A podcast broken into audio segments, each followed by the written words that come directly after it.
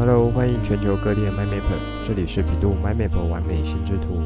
玩是玩的玩，美是美丽的美，只要你听得懂中文，这里就是你会爱上的频道。成立完美心智图频道是要帮助喜欢心智图、想要学习心智图，以及想要让心智图可以带给你更多人生美好的 My Map，可以更有效的使用心智图，喜欢上心智图。更重要的是，让你可以开心的玩乐心智图，画出你心中最美的心智图。这集我们把记忆原理再做更多的展开。原来记忆原理和我们的大脑特性是息息相关的。现在就来听传奇聊心智图，一起完美心智图。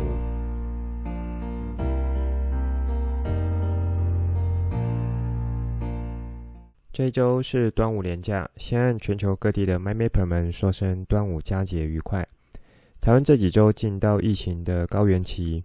看着发展情况，应该还会再持续一段时间。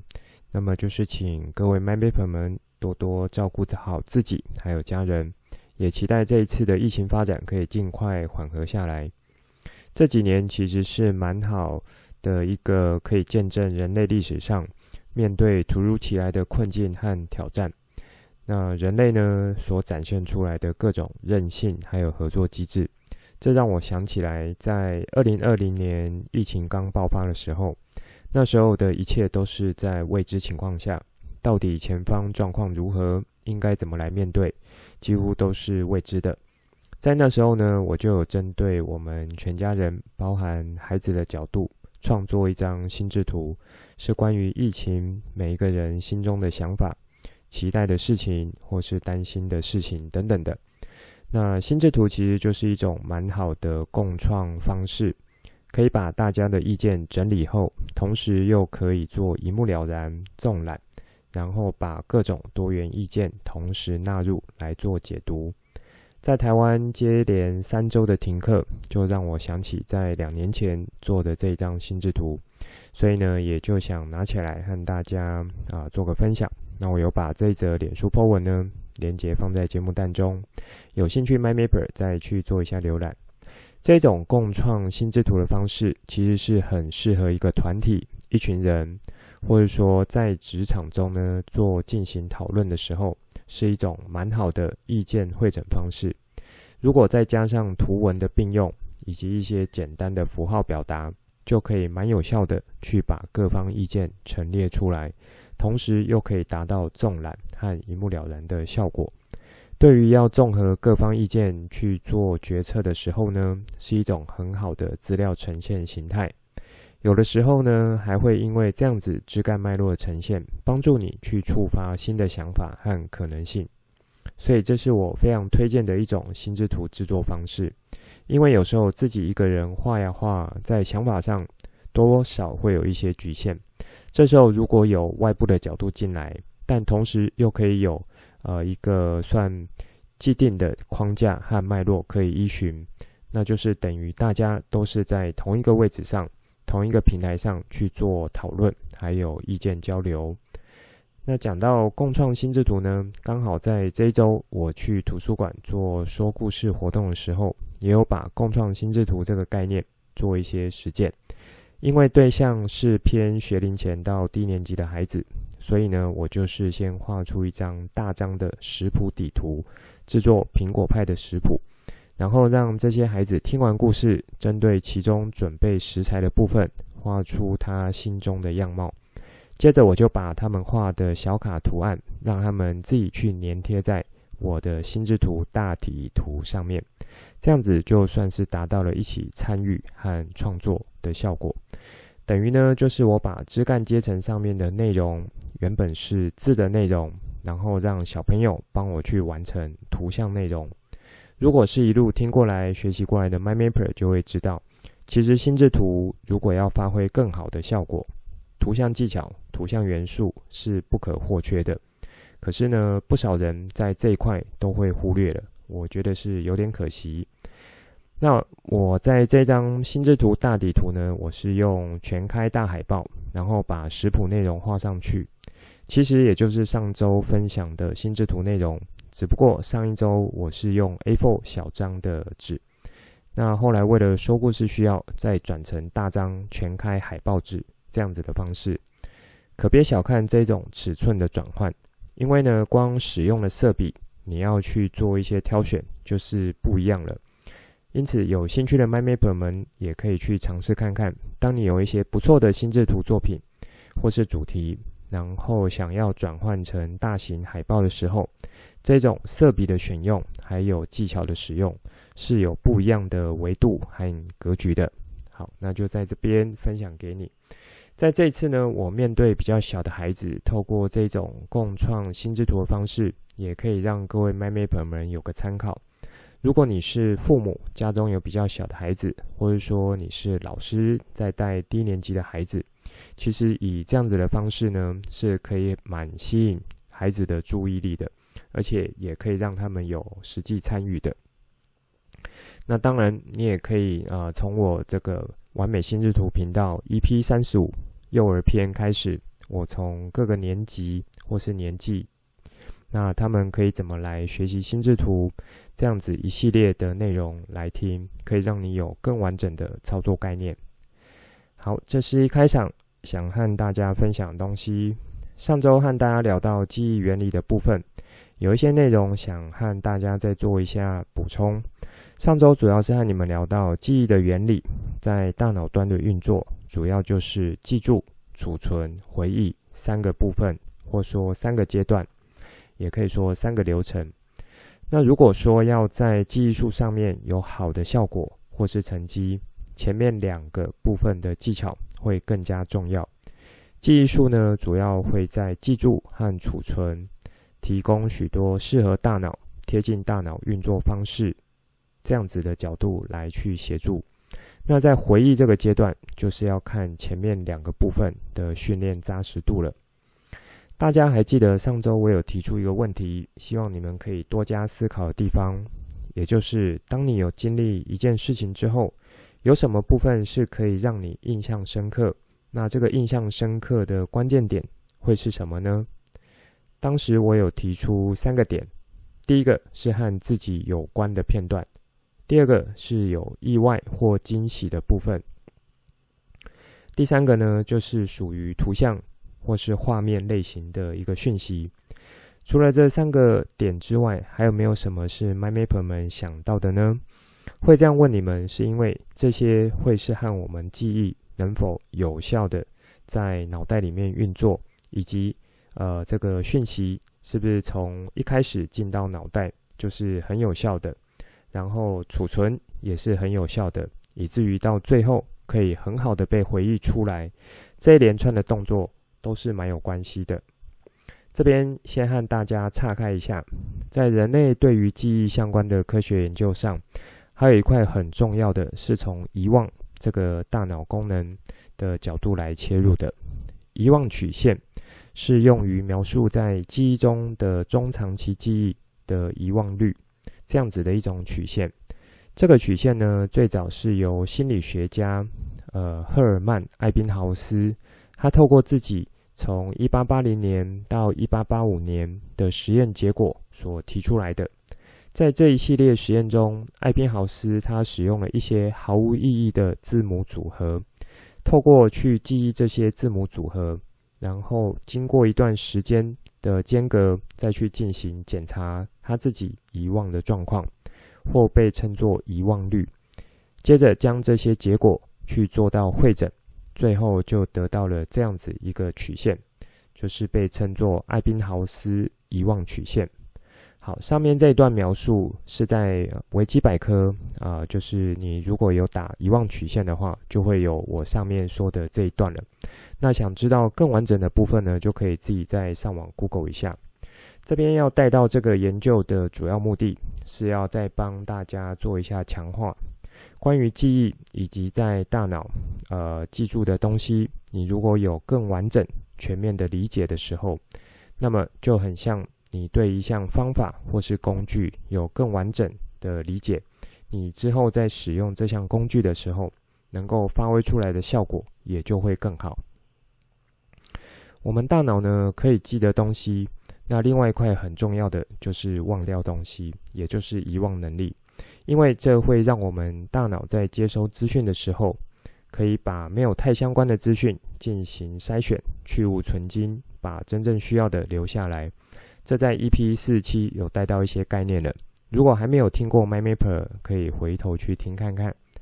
其实人类大脑关于记忆的能力，还有一个很特别的地方，就是所谓的记忆宽度。那我想有不少 MindMapper 们应该有听过记忆宽度这个名词。记忆宽度是什么呢？它指的是如果大脑在没有经过特别的训练或是技巧的使用，对于资讯的记忆处理是有一个宽度的限制的。那这是有经过一些科学研究去得出来的。得出来结果呢，就是七加减二这样子的一个记忆宽度。也就是说，当你没有经过特别的记忆训练，或是说让你呃去用办法、用一些方法去记住这些东西，比如说像考试或是其他目的，正常人的大脑呢，可以立即处理一次的资讯量，大致上就是落在五到九这个区间，就是上面说的七加减二。这样子的记忆宽度，那五到九这个区间中间的差异呢，就是每一个人他对于这个资讯的一些敏感度啦，或者说他本身可能就容易记住呃某些类型资讯，比如说有些人是容易记住数字，有些人呢容易记住文字，那有些人可能是容易记住图像的。好，现在可以请你做一个简单的小测试。我如果随便讲几组数字，经过一段时间之后，你看看可不可以去回忆起来？比如说我呃，我现在讲五八七三，那第二组呢是一九六八四二三，第三组是六一七四五。这三组数字，如果你没有特别去记它的话，我指的是说，呃，你只有单纯听我讲完，然后就请你做回忆，你能够回忆出多少呢？准确率又有多少呢？好，这也很像说，如果有人要跟你说他的手机电话号码一长串，通常你能够记住的数字，我指的是不靠外部力量的协助，像是拿纸笔记起来啊，或是直接用手机记起来的话，是不是通常会落在四到五个数字之间？这样子是让你比较好去完整记起来的。如果说有超过啊、到六，甚至说七个。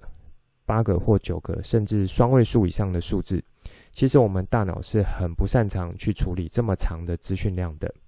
你自己呢，可以再多做一些测试，就会理解我们的大脑在一般情况下、正常的情况下，如果没特别去使用什么记忆技巧的话，是有一个记忆宽度限制的。好，那接下来顺着这个遗忘曲线的研究，还有记忆宽度的这个点。再从呃，我上次提出来三个会影响你记忆的关键点去做一下延伸，在这里呢，我就再展开去提出另外几个角度：重复效应、实境效应、突出效应这三个对于我们大脑记忆的影响。根据遗忘曲线的研究结果呢，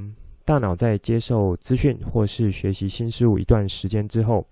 原本要记住的东西，很快就会掉到一半以下。这时候，如果我们可以使用复习这个技巧，就可以让我们的记忆水水准，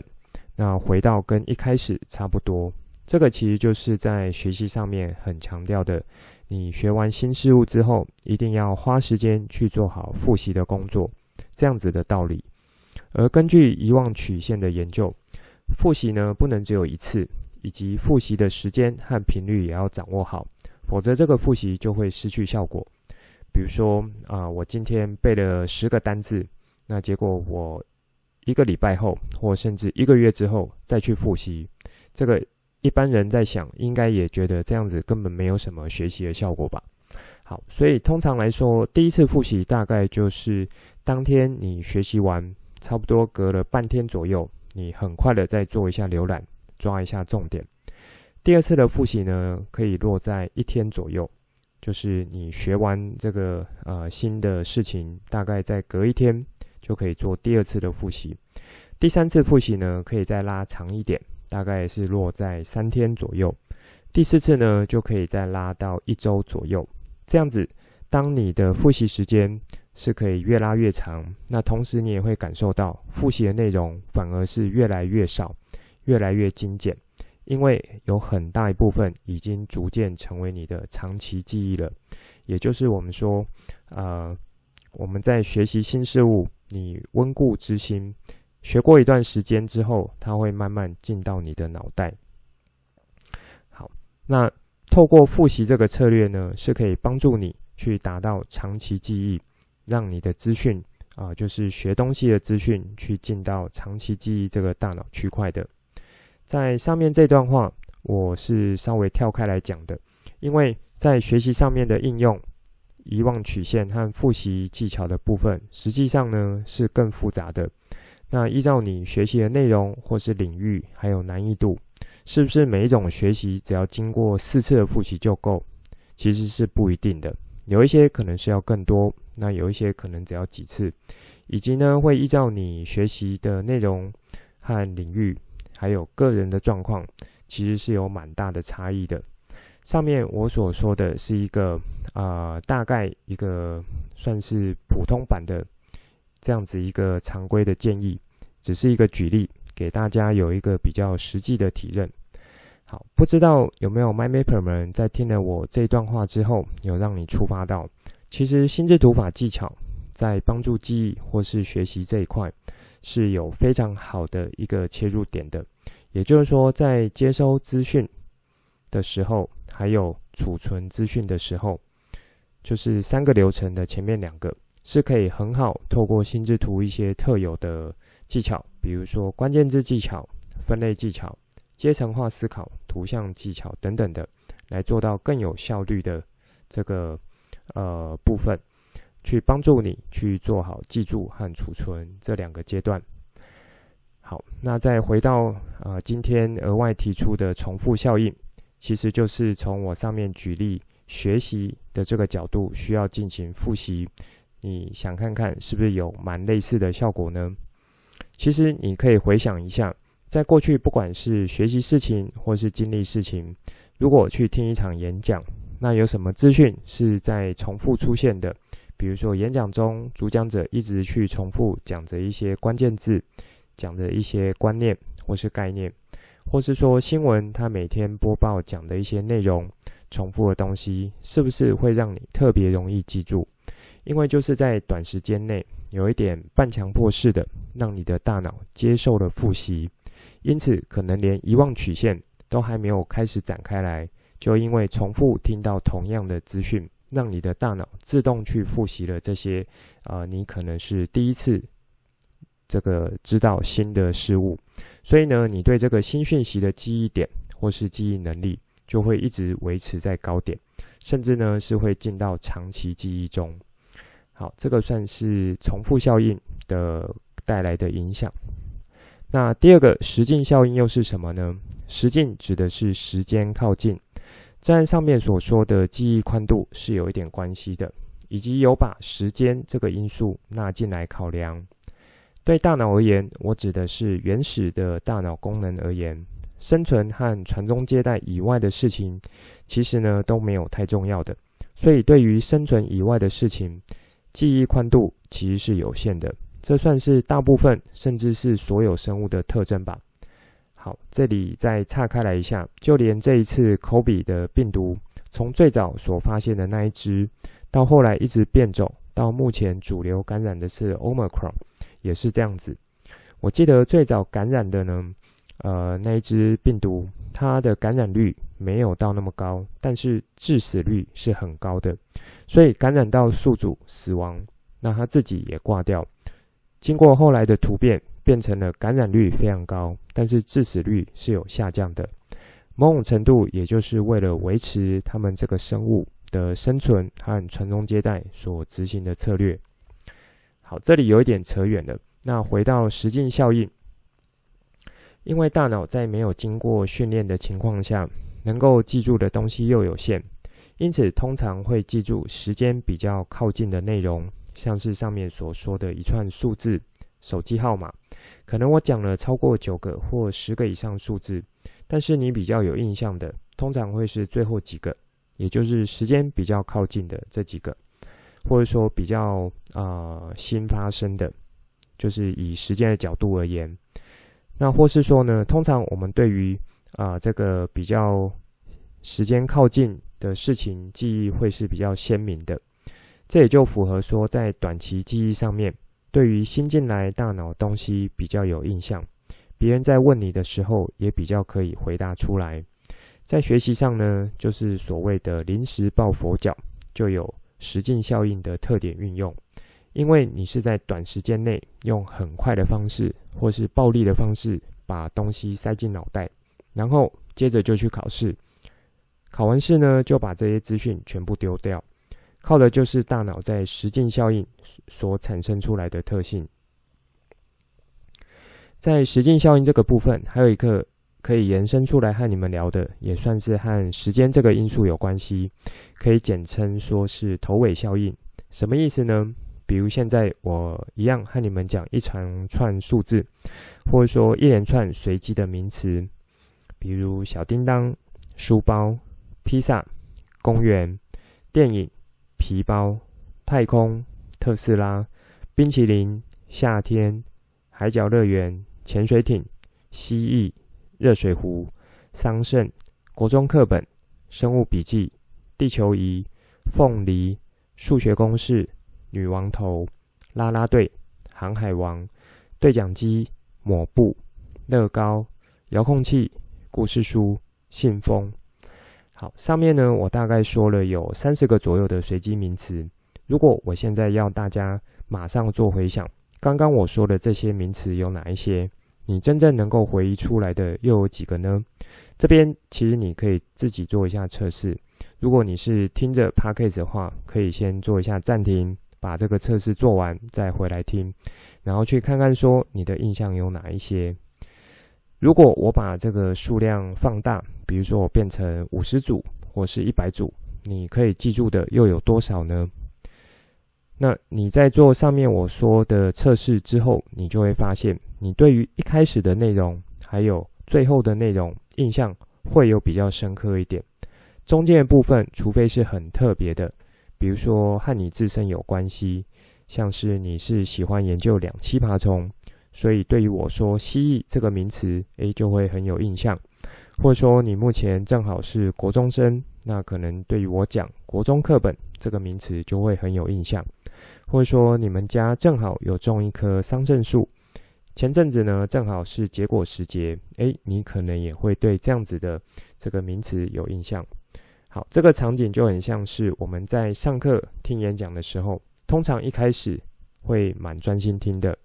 那对于一开始的内容是有一点印象的。一阵子之后，专注力下降飘走，接着快到下课前，或是说啊、听演讲的演讲结束前，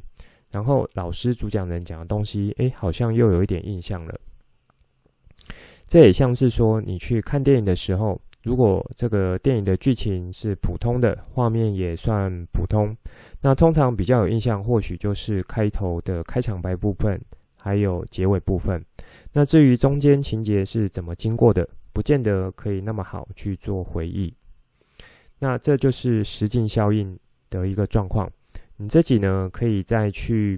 呃，从生活中去找到类似的这样子的一个状况，来去回想对照一下我所说的这样子实境效应。好，最后一个呢是突出效应，这一点和上一个单集提到的意外或惊喜是有关联的，因为会让你感到意外或惊喜，多半是突出的讯息或是突出的。呃，这个画面，所以呢，你对突出的部分就是会有特别的印象，就很像在班上呢，大部分同学身高差不多一百五到一百六十公分，可是就有一两个是落在一百八十公分左右，或是呢有几个比较矮，大概在一百四十公分以下。所以当你一眼望去的时候，首先会映到你眼帘的，让你产生记忆点的，大概就是在。呃，这个特别突出的这两群，就比较高的或是比较矮的。那这种大脑的特性和效应，其实在很多地方都有，甚至呢，因此啊、呃，去把这样子大脑特性去进行一些应用。比如说，最常看到就是在广告的一个视觉上，可能原本呢是一团和谐的色彩或是舒服的颜色，但是突然在某个需要强调主题的地方。来个反差极大的颜色，像是在偏浅色系或淡色系的背景中，去放一个深色系的突出点。这时候你的目光就会被它所吸引，因此呢，就会很自然直接去进到脑袋，并且产生印象，还有记忆点。在学习上也是有这样子的状况。我在之前节目中有介绍过，现在的教科书已经有越来越考虑视觉上的一些感受性，还有呢，依照大脑它的一个特质所设计出来的。像是会帮助你先把重点用粗体或是斜体标出来，那或是说把这个关键字去做一些放大，我特别呢用表格整理好。因此，当你在进行阅读和学习的时候，这样子的突出内容是蛮好去进到脑袋的，也就是可以蛮好去产生印象、产生记忆点。好，那再举上面我和大家玩的这个名词的小游戏，如果现在我讲的随机三十个名词中，我放进一个英文单字，也就是我原本都是啊、一串中文的名词单字，那我就随机放一个英文单字，或说随机放一个日文单字，或者说原本我提出来的都是名词，但这时候呢，我放一个动词、形容词。那大脑呢，就很容易会被吸引到这个不寻常的地方、突出的地方，因此也就蛮容易去产生印象还有记忆点了。我记得在讲关键字和图像技巧的时候，有举到我们老祖先在看到狮子尾巴的时候，就会准备启动要逃跑的能力了。那这是属于完形理论的角度。在这个点呢，其实也可以说明为什么大脑对于那种突出、不自然或不寻常的事物会特别去注意，也就是我们人类与生俱来的好奇心。好，那这算是对突出效应的一个说明，也很欢迎各位 m y m a p e r 们呢，可以在啊、你平常的工作中或生活中去找看看自己对于突出效应的一些反应有哪一些。在本周呢，我的心智图脸周脸书 po 文是让我的女儿画出一张有关于粽子的想法。她画出中心主题粽子之后，直呼好可爱。那连同她妹妹呢，也一直说好可爱。她的四个主要枝干分别是使用材料、做法、种类以及故事。我觉得还不错，正好符合这一周节庆的啊、呃、应景创作。那我就问他说：“诶，如果你画好，可不可以让我，呃，当做这一周的脸书 po 文主题呢？”他就问说：“为什么？”那我就说：“因为我觉得你画的是很棒的，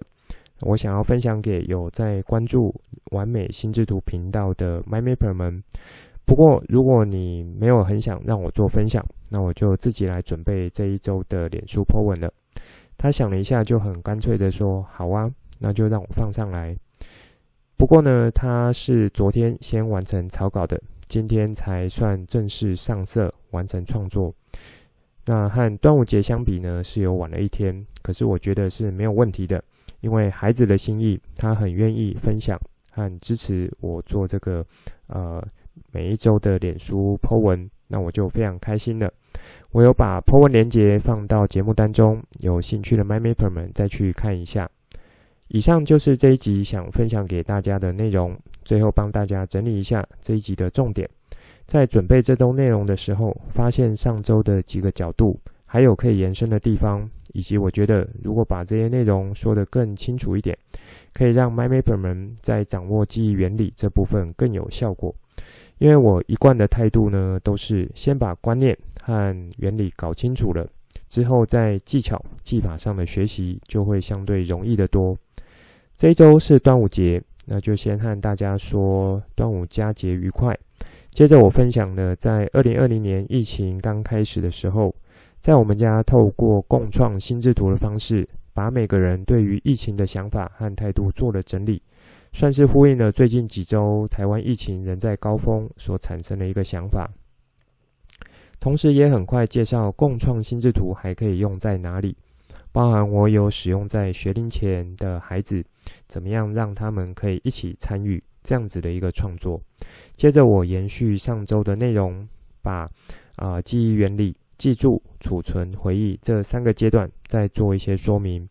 还有简单介绍一下艾宾豪斯在一八八五年所发表的遗忘曲线以及记忆宽度这两个算是科学上有做的一些研究。那从遗忘曲线、记忆宽度呢，再做展开，配合上一集我提出的，如果一个事件啊、呃、可以让你容易形成记忆的关键点，就是和自己有关、